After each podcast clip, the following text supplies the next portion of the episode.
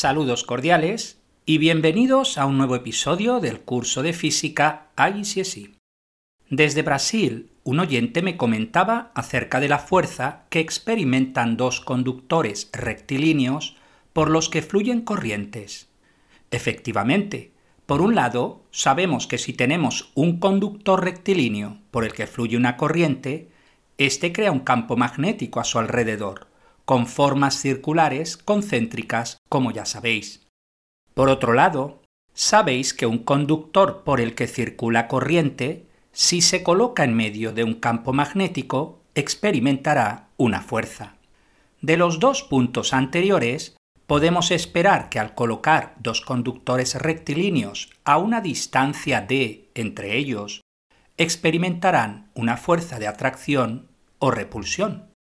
Efectivamente, la fuerza por unidad de longitud de uno de los conductores viene dada por la fórmula F dividido L igual μ0 dividido 2pi y 1 y 2 dividido D, donde F dividido L es la fuerza por unidad de longitud μ0 dividido 2pi es una constante cuyo valor es 2 por 10 elevado a menos 7 tesla metro dividido amperio.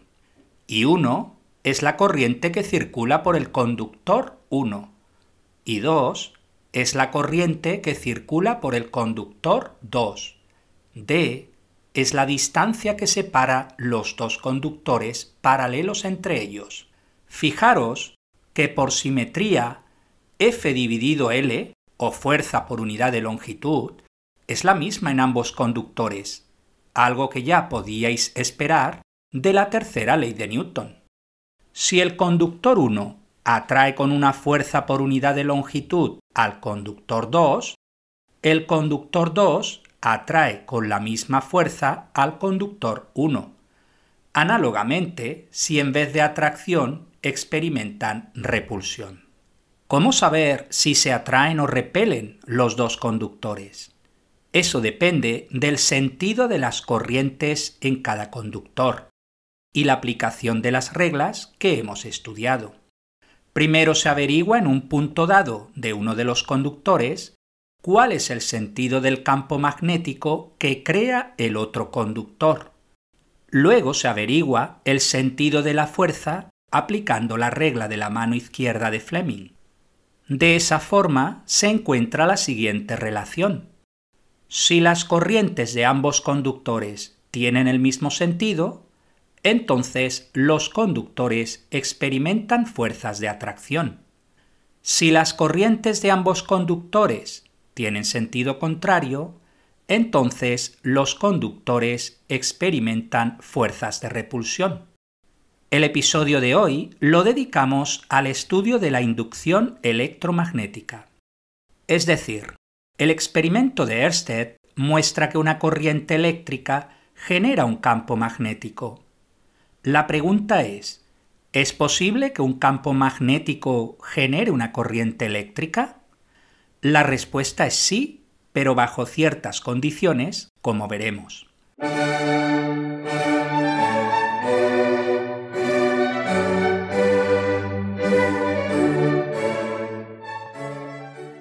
Sabemos que una corriente eléctrica en presencia de un campo magnético experimenta una fuerza. Si no hay corriente eléctrica, el cable no experimenta ninguna fuerza en presencia del campo magnético. Ahora hagamos el siguiente experimento. Tenemos un cable cerrado que hace un circuito completo. Tan solo introducimos un galvanómetro para medir la corriente que fluye. Como veis, no hay ni pilas, ni baterías, ni ninguna otra fuente de alimentación. Así que, en principio, no circula ninguna corriente por el conductor y el galvanómetro indica cero. Lo interesante es que si nosotros movemos el cable hacia abajo, se induce una corriente eléctrica que detecta el galvanómetro. Además, si el movimiento del cable es hacia arriba, entonces la corriente inducida cambia de sentido, ya que el galvanómetro sufre una deflexión en el sentido contrario. Realizando experimentos similares, encontramos que la corriente inducida se puede incrementar si, primero, se mueve el conductor más rápidamente. Segundo, se utiliza un imán más potente. Tercero, se incrementa la longitud del conductor dentro del campo magnético. Por ejemplo, enrollando el cable varias veces a modo de bobina. Además, se puede invertir el sentido de la corriente eléctrica de las siguientes maneras. Primero, se invierte el sentido del movimiento del cable o conductor. Segundo, se invierten los polos del imán. En 1831, Michael Faraday resumía todos sus experimentos en la siguiente ley. La fuerza electromotriz inducida en un conductor es proporcional a la tasa de variación del flujo del campo magnético. Estudiaremos el flujo del campo magnético con detenimiento en el nivel A2.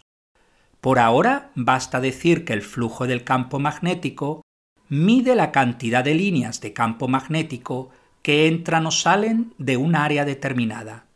El ejemplo más sencillo es un área perpendicular a las líneas de campo que lo atraviesan.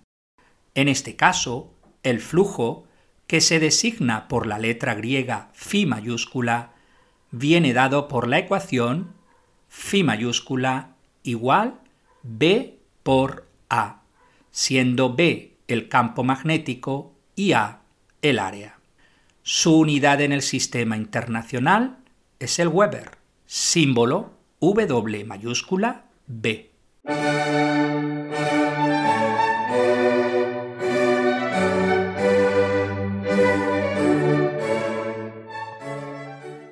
En el experimento anterior, movíamos el conductor que hay en el campo magnético.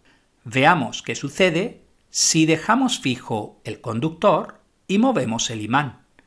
Esta vez tenemos un solenoide, es decir, un cable enrollado en espirales y conectamos los extremos a un galvanómetro.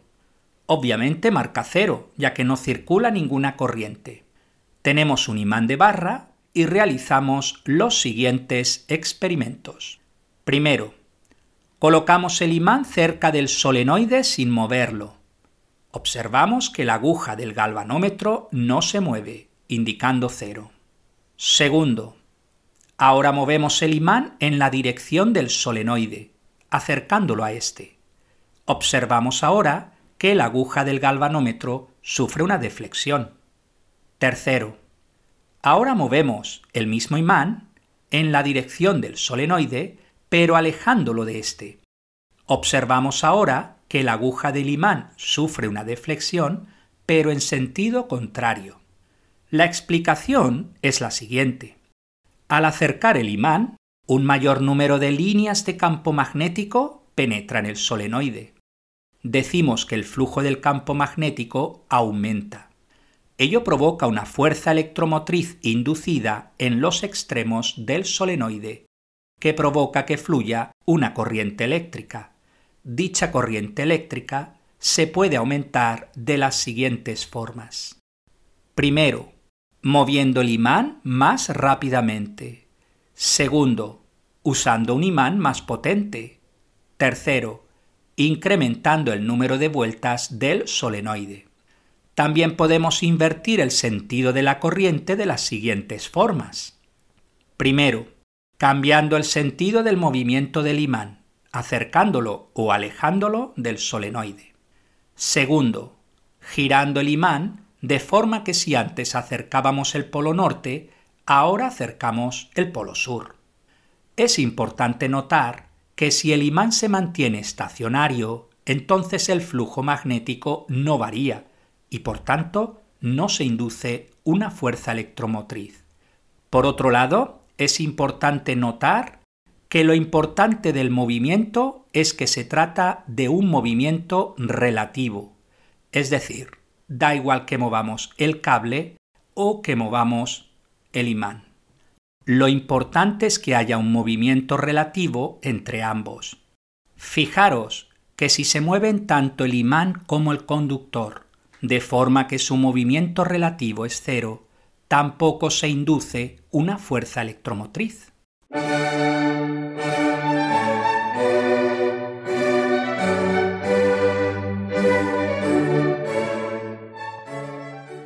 Una aplicación de la inducción electromagnética es el micrófono de bobina móvil. Su funcionamiento es parecido al del altavoz de bobina móvil, solo que al revés. Como sabéis, un micrófono transforma la energía sonora en energía eléctrica. Para ello, las ondas sonoras hacen vibrar el cono del micrófono y con él se mueve la bobina que hay en el cilindro central. De esa manera se mueve la bobina en presencia de un campo magnético, con lo que se induce una corriente eléctrica de tipo alterno, ya que la bobina se mueve en ambos sentidos. Las cintas y discos magnéticos utilizados para grabar información también hacen uso de la inducción electromagnética.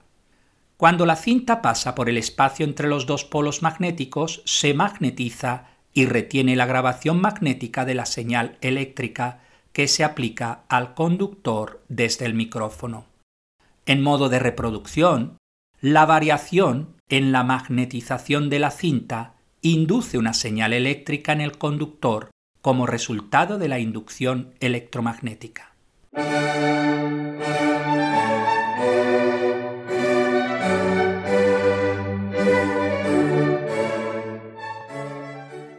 Ya sabemos que la variación del flujo magnético genera una fuerza electromotriz, la cual da lugar a una corriente eléctrica. Pero, ¿cómo podemos saber el sentido de la corriente eléctrica? Vuelvo a insistir en que la corriente eléctrica es un escalar y no un vector. No tiene dirección ni sentido.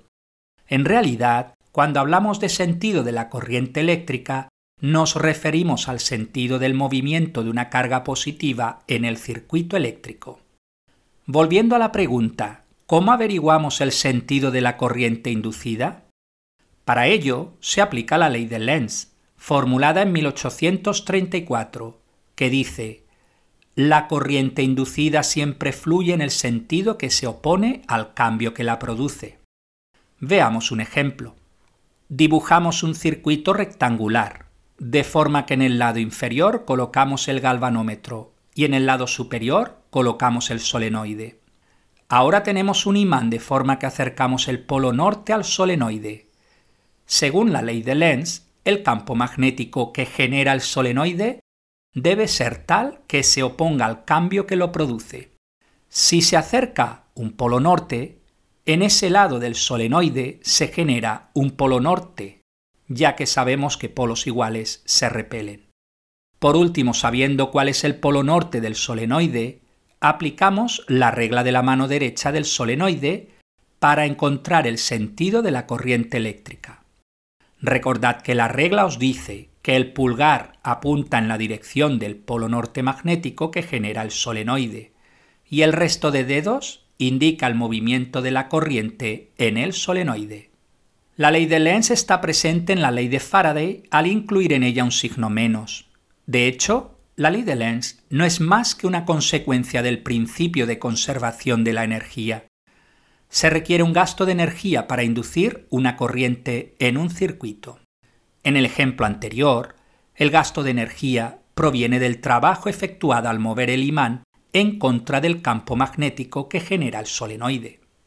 Existen dos reglas prácticas para averiguar la dirección y sentido de una de las magnitudes conociendo las otras dos. Ambas se denominan regla de Fleming, solo que una utiliza la mano izquierda y la otra utiliza la mano derecha. Son reglas prácticas muy útiles cuando resolvéis problemas. Número 1. Regla de la mano izquierda. Se utiliza en situaciones en las que hay una corriente en presencia de un campo magnético que genera un movimiento en el conductor. En este caso la regla es la siguiente. Se utiliza la mano izquierda y los dedos pulgar, índice y corazón, de forma que son perpendiculares entre ellos. En dicha situación el pulgar señala en la dirección de la fuerza. El índice señala en la dirección del campo magnético y el corazón señala en la dirección de la corriente eléctrica. Número 2. Regla de la mano derecha. Se utiliza en situaciones en las que hay un movimiento en el conductor en presencia de un campo magnético, el cual induce una corriente eléctrica en el conductor. En este caso, la regla es la siguiente. Se utiliza la mano derecha y los dedos pulgar, índice y corazón, de forma que son perpendiculares entre ellos. En dicha situación, el pulgar señala en la dirección del movimiento del conductor. El índice señala en la dirección del campo magnético y el corazón señala en la dirección de la corriente inducida.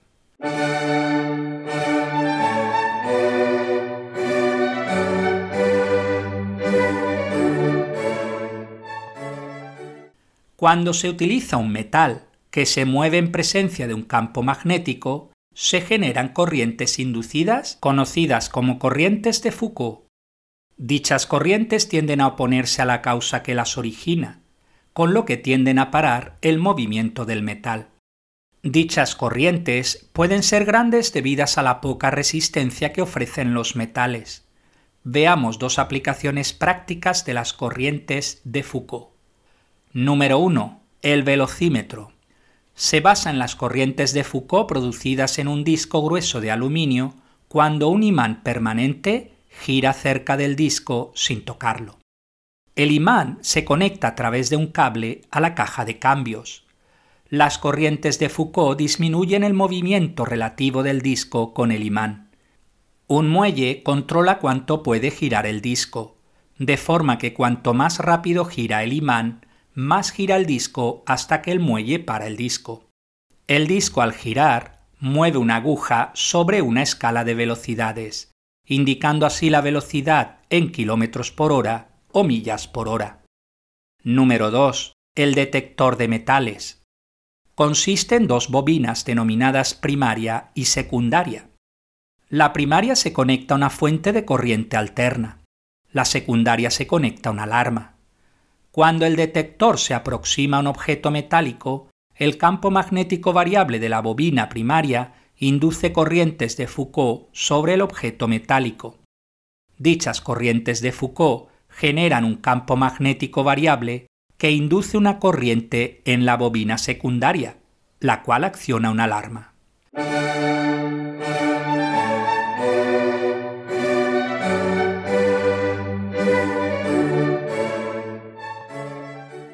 Veamos algunos ejercicios. Número 1. Tenemos un imán con el polo norte a la derecha y el polo sur a la izquierda, de forma que las líneas de campo magnético son horizontales y dirigidas hacia la izquierda. Se tiene un conductor rectilíneo perpendicular al campo magnético. Cuando el conductor se mueve hacia abajo, se induce una corriente inducida que entra en el papel. ¿Cuál será el efecto si, apartado A, se mueve el conductor hacia arriba? En este caso cambia el sentido de la corriente eléctrica. Si antes entraba, ahora sale del papel. Apartado B. Se mantiene el conductor estacionario en el campo magnético. En este caso no se induce ninguna corriente eléctrica. Apartado C. Se mueve el conductor paralelamente a las líneas de campo magnético. En este caso, tampoco se produce una corriente eléctrica. Ejercicio número 2. Se tiene un solenoide conectado a un galvanómetro. Al acercar el polo norte de un imán al solenoide, el puntero del galvanómetro gira en sentido horario, mientras que si se aleja el polo norte del imán, el puntero del galvanómetro gira en sentido antihorario. ¿Cuál es el efecto si, apartado A, se mueve el imán más rápidamente? Aumenta el grado de giro del puntero. Apartado B. Giramos el imán de forma que introducimos el polo sur en el solenoide. El sentido de la corriente gira, así que el puntero gira en sentido antihorario.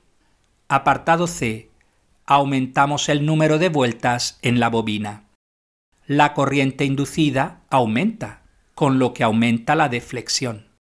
Ejercicio número 3. Dibujamos un circuito rectangular de forma que en el lado superior colocamos un solenoide y en el lado inferior un galvanómetro. Tenemos un imán de barra de forma que se introduce el polo sur en el solenoide. Se invierte tanto los polos del imán como la dirección de movimiento. ¿Cómo afecta al sentido de la corriente inducida? Al invertir tanto el campo magnético como el sentido del movimiento, la corriente inducida será en la misma dirección y sentido y el puntero girará en el mismo sentido. Ejercicio número 4. Se acerca el polo sur de un imán hacia un solenoide conectado a un galvanómetro. Apartado A. ¿Qué tipo de polo se genera en el extremo más próximo al solenoide? La ley de Lenz nos indica que si acercamos un polo magnético sur, la corriente es tal que se opone al cambio que la genera, así que se tiene en ese extremo del solenoide otro polo sur. Apartado B. ¿En qué sentido circula la corriente inducida? Para resolver este apartado debéis dibujar bien el solenoide con los extremos conectados al galvanómetro. Entonces, sabiendo dónde está el polo sur, podemos aplicar la regla de la mano derecha para solenoides y averiguar así el sentido de la corriente inducida. Ejercicio número 5 y último. El aluminio es un metal no magnético. Aún así, un disco de aluminio que gira libremente se puede parar si se coloca en medio de un campo magnético generado por un imán. ¿Por qué? El disco, girando en presencia de un imán, induce una serie de corrientes en el disco conocidas como corrientes de Foucault. Dichas corrientes generan a su vez un campo magnético que se opone al movimiento que genera la corriente, con lo que tienden a parar el disco. Pues hasta aquí el episodio de hoy. Muchas gracias por su atención y hasta el próximo día.